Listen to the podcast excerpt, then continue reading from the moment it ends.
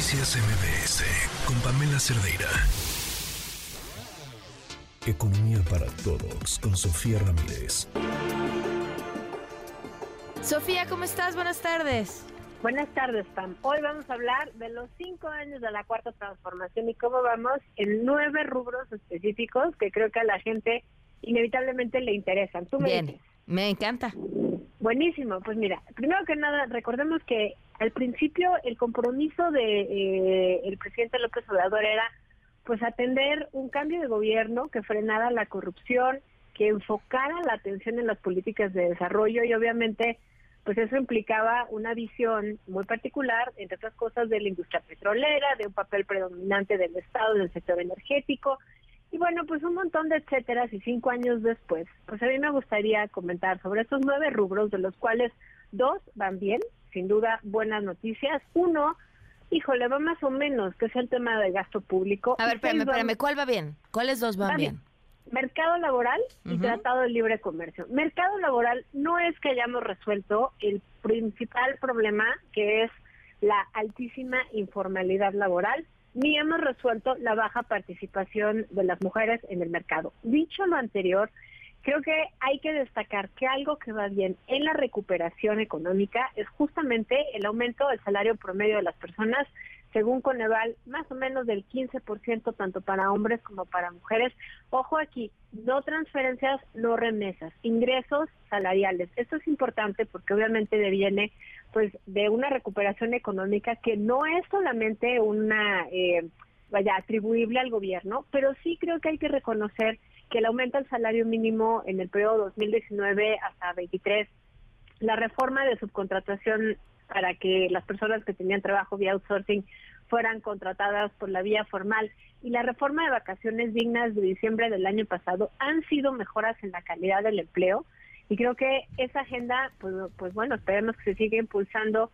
Eh, en vez de que la Secretaría de Gobernación se dedique a pedirle cuentas a los ministros cuando hay separación de poderes, que se dedique a acabar de impulsar la agenda legislativa en materia laboral, porque creo que eso es algo que ha venido pues incrementando literal el bienestar de las familias. Entonces, pues primero que nada, en el periodo de 2018-2022, el salario mínimo se incrementó en poder adquisitivo 60%, eso sin duda es una gran noticia. No es tan buena noticia que tengamos todavía tanta informalidad, porque pues nuevamente estos incrementos del salario mínimo pues dan chance de mejorar relativamente rápido las condiciones salariales del empleo formal, pero de una u otra manera, como tenemos tan castigados los salarios en México todavía, pues pareciera que si tú comparas qué tan productivo es un empleado formal o un empleado en la formalidad y un empleado en la informalidad, lo hemos platicado, un empleado en la informalidad es una sexta parte productivo, o al revés, un empleado en la formalidad es seis veces más productivo,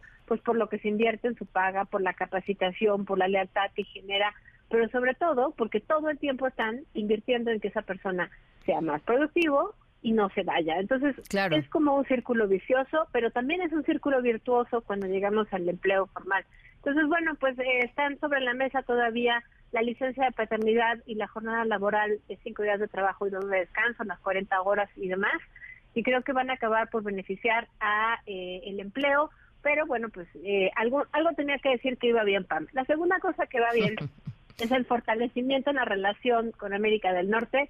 Sin duda, el Tratado de Libre Comercio no es algo que, o el Tratado de Comercio eh, México, Estados Unidos, Canadá, el TEMEC no es algo que solamente se pueda atribuir a esta administración, fue una negociación de la administración Peña Nieto y fue además consecuencia pues de eh, 30 años que nos echamos con el TLC, desde el 94 hasta 2020. Bueno, no, no fueron 30, pero más o menos por ahí. El chiste es que eh, vemos como esta integración comercial, pues sí, no, no se da de la noche a la mañana, pero sí estamos en el eh, en el top 2 de los socios comerciales de Estados Unidos. El primer trimestre de este año estábamos hasta arriba.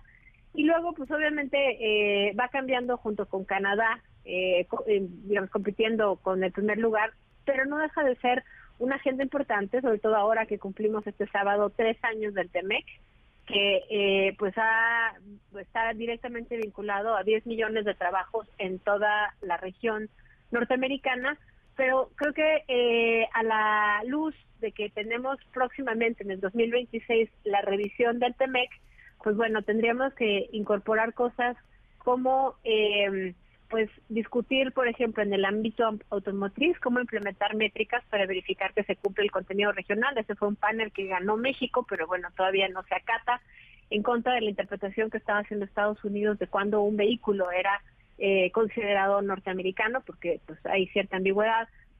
Hay que entrarle a temas eh, de ambiente digital, porque sí, es muy rápido cómo cambia la tecnología y la aplicación que tenemos en la vida cotidiana, no se diga la inteligencia artificial entonces, ese tipo de rubros tienen que incorporarse eh, próximamente en la revisión del TEMEC en el 2026. Política industrial, no solamente diciendo cada país tiene su política industrial, sino que los tres países tengan pues una misma capacidad de dar desde estímulos tipo eh, los que da Estados Unidos en el caso de la ley contra la inflación, el caso de los chips, pues que acaban teniendo un impacto no solamente en el país, en el territorio que da los estímulos, sino de manera transnacional este de los chips incluyó ayuda internacional por 500 millones de dólares, eh, que incorpora también a, subsidios en México para poder tener esas cadenas integradas de suministro. Y bueno, pues un largo etcétera, ya sabes transición energética y energías limpias, emisiones de carbono, la expansión de quién puede entrar al TEMEC en caso de ser un tercer país y bajo qué compromisos y condiciones, acelerar el otorgamiento de muchas de las visas, sobre todo operadores de camiones. Tú hablas aquí en México con las grandes empresas y te dicen, es que ya todos mis operadores ya se fueron a Estados Unidos, pues claro, pagan eh, 5, 10, 8 veces más, ¿no?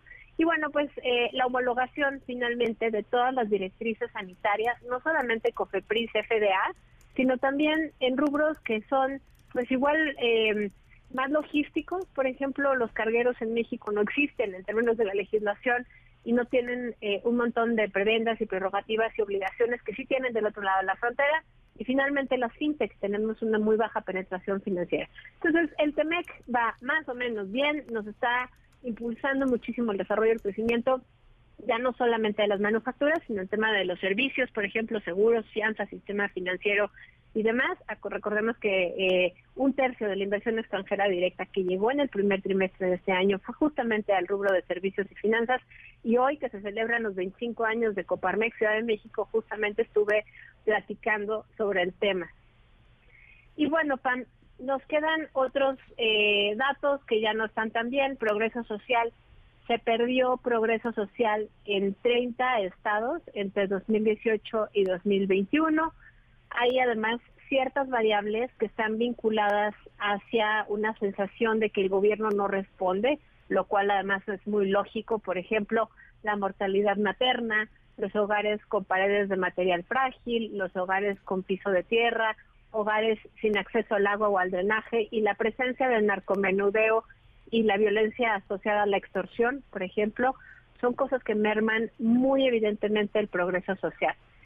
Finalmente el PIB per cápita, pues ya también lo hemos platicado, estamos a niveles de 2015, no se, recuperó la economía en general, pero no se recuperó el PIB per cápita, el acceso a servicios de salud también muy rezagado, sobre todo el sureste mexicano, Oaxaca, Campeche y Chiapas, después de la pandemia. En educación tenemos 27 entidades federativas que se encuentran con un puntaje menor al que registraron en 2018. Y finalmente, generación de energía. Parece que no le estamos apostando a la generación de fuentes de energía limpia y sostenida. Tenemos una generación de energía convencional de casi del 70% de la energía generada mensual en promedio en la última administración y bueno, pues eh, la energía convencional, aunque representa el 74% del total de la energía final del año pasado, pues bueno, sigue siendo eh, todavía muy generada con todos los combustibles fósiles. Ya te dije que era el último, pero no, hay un apéndice, la producción petrolera. Eh, la producción petrolera todavía no alcanzamos los dos, mil, los dos millones de barriles diarios que ha querido alcanzar Hacienda eh, año con año y muy vinculado a ello las prioridades de gasto público. Todavía no hemos podido decir que existen evaluaciones, por ejemplo, del impacto social de algunas de las obras de infraestructura más importantes de esta administración y por lo tanto tendremos que esperar para ver cuál de estas grandes inversiones fue una buena idea. Oye, eres una mujer de poca fe, todavía le quedan algunos meses. espero, espero que las cosas mejoren. Gracias, Sofía. Un fuerte abrazo. Un abrazo. Noticias MBS con Pamela Cerdeira.